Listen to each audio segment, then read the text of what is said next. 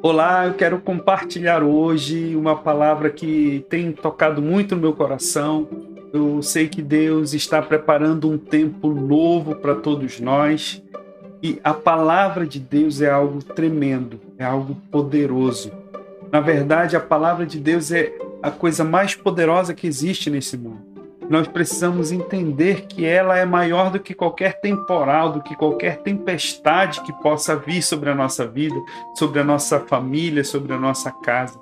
E é sobre essa palavra viva que eu quero falar um pouquinho. Eu quero compartilhar aqui um texto de, do Evangelho de Mateus, capítulo 14, a partir do versículo 22 eu acho muito interessante. Eu não vou ler todo o capítulo 14 né, do Evangelho de Mateus, mas esse capítulo 14 é muito interessante. Se você puder ler todo ele depois com mais calma, você vai ver que Jesus passa por várias situações aqui nesse capítulo 14. Logo no começo, ele recebe uma notícia terrível. Ele havia recebido a notícia do falecimento do seu primo que era, além de ser um primo muito chegado, era o seu maior amigo de ministério. Era aquele, aquele camarada que tinha preparado o caminho para ele. Era o único no meio de toda aquela geração. Presta atenção, porque isso é muito forte. Eu até me arrepio quando eu penso nisso. João Batista era o único que tinha o entendimento de quem era Jesus e qual era o verdadeiro valor que Jesus tinha para aquela geração, para todo mundo e ele foi crucial para o início do próprio caminhar de Jesus aqui nessa terra. Eu falo, eu falo o caminhar ministerial de Jesus. E Jesus tinha recebido a notícia do falecimento desse amigo, desse companheiro, desse colega de ministério tão importante. E, e no meio de todo esse contexto terrível, Jesus ali é, se vê cercado por uma multidão de pessoas que estavam famintas, tanto de ouvir a palavra de Deus, como famintas mesmo, fisicamente falando, e Jesus alimenta aquelas pessoas com a palavra, Jesus fala, mesmo estando com o coração completamente é, machucado por uma notícia tão ruim, tão triste, tão dolorosa, ele alimenta aquelas pessoas, ele fala do amor de Deus para elas, ele dá o alimento espiritual e em seguida ele faz um milagre multiplicando pães. Enfim, esse capítulo 14 é fantástico. E depois de Jesus ter feito todos esses sinais, depois de Jesus ter atendido todas essas pessoas, Jesus fala para os seus discípulos, é esse versículo, esse é o texto que eu quero ler que é a partir do versículo 22. Mateus, capítulo 14, a partir do versículo 22. Jesus fala para os discípulos: olha só. Logo em seguida, Jesus insistiu com os discípulos para que entrassem no barco e fossem adiante dele para o outro lado. Enquanto ele despedia a multidão. Tendo despedido, versículo 23, tendo despedido a multidão, subiu sozinho a um monte para orar. Ao anoitecer, ele estava ali sozinho, versículo 24. Mas o barco já estava a uma distância considerável da terra, fustigado pelas ondas, porque o vento soprava contra ele. Essa é uma palavra crucial. O vento era contrário ao bar. E essa é uma coisa que me chama muito a atenção porque em todas as nossas realidades, em tudo aquilo que nós vivenciamos, sempre você vai prestar atenção, é, e eu convido você a prestar atenção nisso. Eu chamo a sua atenção para o fato de que sempre o vento vai se levantar contra a palavra. Mas o que é o vento? O vento são é, é, essas tempestades que acontecem na nossa vida. O vento são essas situações difíceis que nós encontramos na nossa caminhada.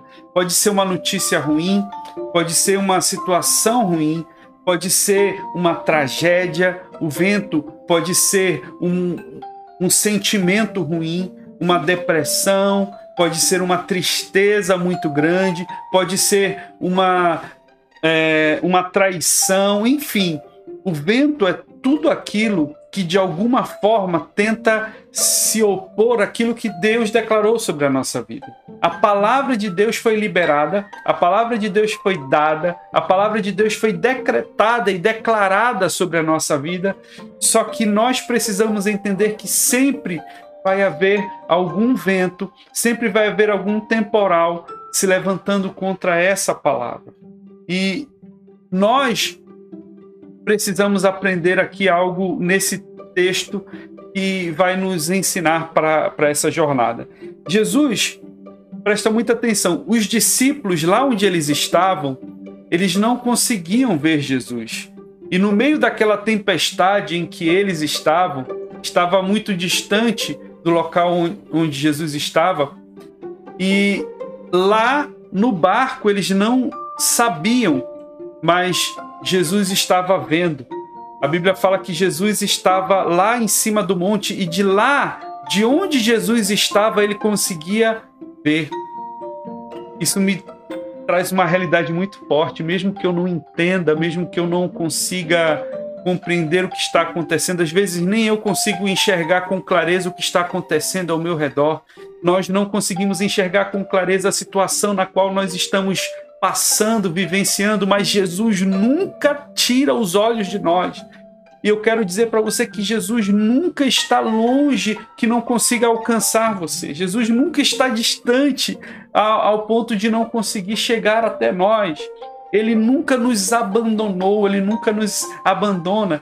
No próprio Evangelho de Mateus, lá no final, encerrando o Evangelho de Mateus, Jesus diz: E eu estou com vocês até a consumação do século. Ele não vai estar no futuro, ele não esteve apenas no passado, ele está comigo e com você aí agora.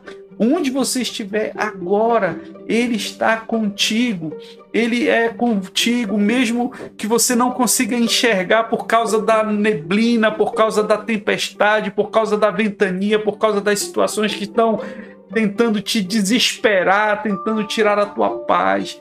Deus é maior, Ele é mais poderoso e Ele está contigo. Jesus está contigo.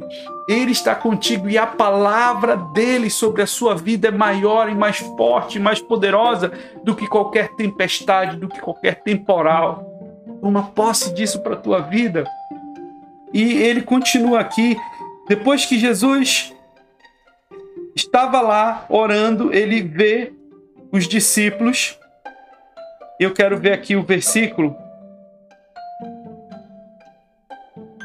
Alta madrugada, versículo 25. Alta madrugada, Jesus dirigiu-se a eles andando sobre o mar. Olha que coisa tremenda. Os discípulos estavam no meio do mar, eles não estavam conseguindo entender o que estava acontecendo, mas Jesus estava vendo e Jesus estava com o controle de todas as coisas. Sabe o que me chama a atenção? É que a tempestade e o mar, o mesmo mar e a mesma tempestade que estavam assombrando os discípulos, foi através desses mesmos recursos que Jesus veio andando sobre eles para chegar até, até os discípulos. Em outras palavras, aquilo que nos assombra, muitas vezes nós não conseguimos ver que é o canal através do qual Jesus está chegando mais perto através de nós.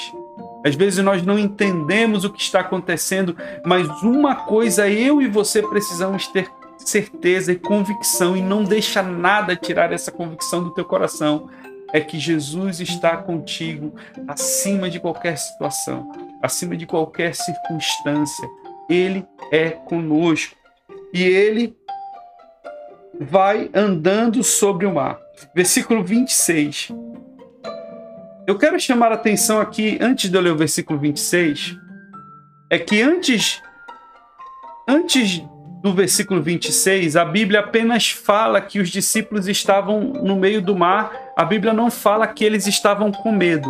Mas aqui no versículo 26, na hora que Jesus estava chegando perto deles, versículo 26, quando o viram andando sobre o mar, ficaram aterrorizados e disseram: é um fantasma e gritaram de medo.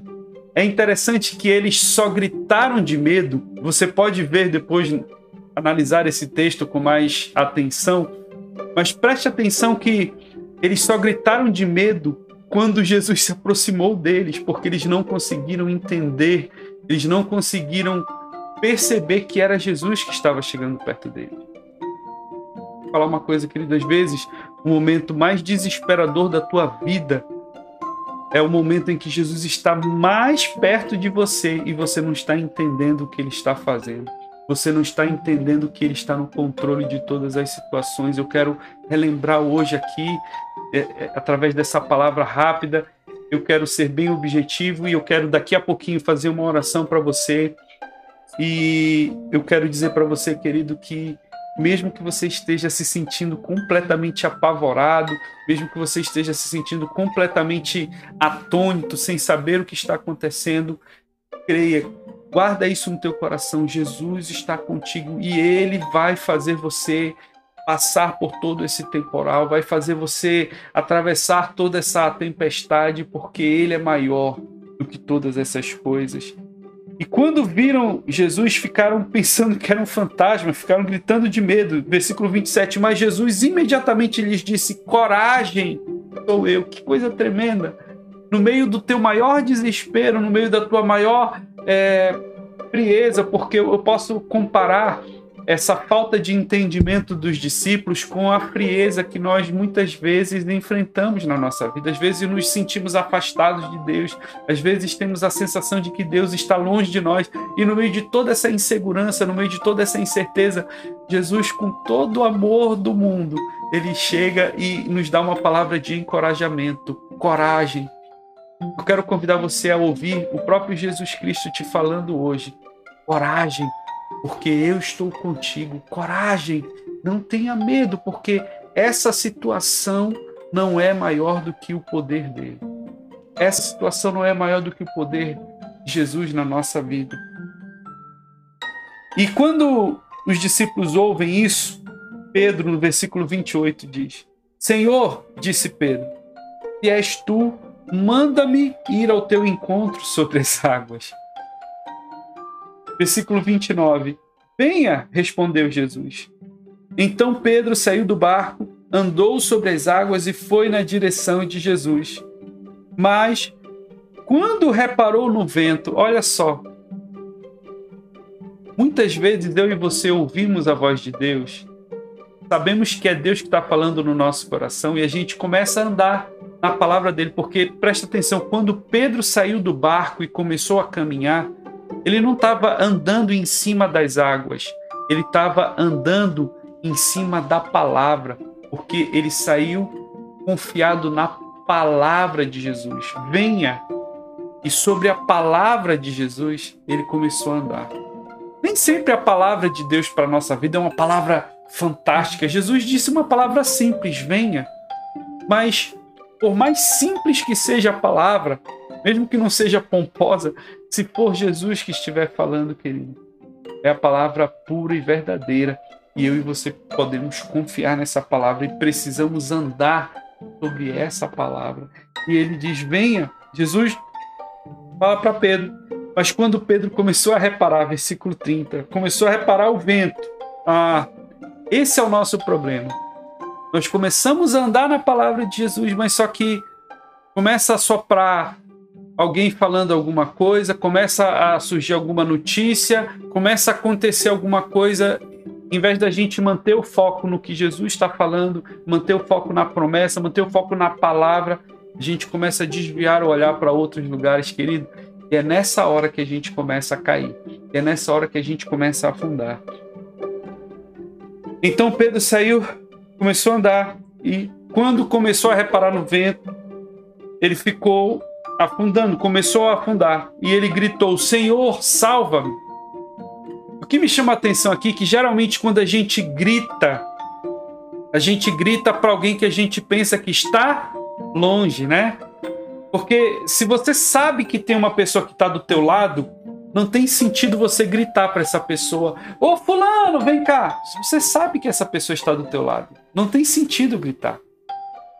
Quando Pedro grita para Jesus, ele pensava que Jesus estava longe. Sabe por quê? Porque o medo, quando a gente para de olhar para Jesus, a gente começa a olhar para o vento, para a tempestade, essas coisas começam a encher o nosso coração de medo e parece que bloqueiam a nossa visão e a gente não consegue enxergar que Jesus não está longe, Jesus está aqui perto. E a palavra de Deus diz que, olha só, quando Pedro grita, a Bíblia fala no versículo 31, imediatamente, ou seja, quando Pedro começa a gritar: Senhor, me salva, imediatamente Jesus estende a mão. A Bíblia não fala que Jesus saiu correndo atrás dele, não. Jesus já estava lá com ele. Jesus apenas estende a mão. Olha que coisa tremenda. Mesmo que você não esteja entendendo, mesmo que você não esteja sentindo, percebendo, Ele está contigo. Quando você clamar a Ele, Ele vai estender a mão, querido. Não importa a situação em que eu e você estejamos, Ele sempre vai estender a mão para nos levantar, para nos socorrer. Eu não quero me prolongar muito, tem tanta coisa aqui nesse texto que eu gostaria de falar, de compartilhar, mas eu quero ser bem objetivo aqui. Eu quero apenas deixar essa palavra, lembrar para você, assim como Deus está lembrando hoje para o meu coração, eu quero compartilhar isso com você. A palavra é maior do que qualquer vento, a palavra é maior do que qualquer temporal, a palavra dele, a palavra viva, Jesus, o Verbo vivo, é maior do que qualquer tempestade. Eu quero orar, encerrando esse momento. Pai amado, eu te agradeço, Pai. Meu Deus querido, eu te agradeço pela tua palavra que é tão maravilhosa, que é tão poderosa. Senhor, nos ajuda. Eu quero te pedir, Senhor, por cada pessoa que agora está recebendo essa palavra. Eu estou semeando porque eu sei que é o Senhor quem faz a palavra produzir frutos. Meu Deus, que essa palavra venha frutificar no coração dos teus filhos. Que essa palavra, Senhor, venha produzir frutos poderosos, sejam revelados, ó Pai, no dia a dia, no meio de qualquer tempestade, no meio de qualquer adversidade. Que o Senhor seja revelado, meu Pai. Essa é a nossa oração esse é o nosso pedido, meu Deus, em nome de Jesus. Deus abençoe grandemente a sua vida. Um grande abraço para você e toda a sua família. Ah, você tem alguma ideia de algo que você gostaria que a gente conversasse aqui? Coloque aí no comentário. Comenta se alguma coisa desse, desse compartilhamento tocou no teu coração. Fala. Eu tenho certeza que você pode ser um canal para abençoar a vida de muitas pessoas também. Um grande abraço, que Deus te abençoe grandemente. Até a próxima.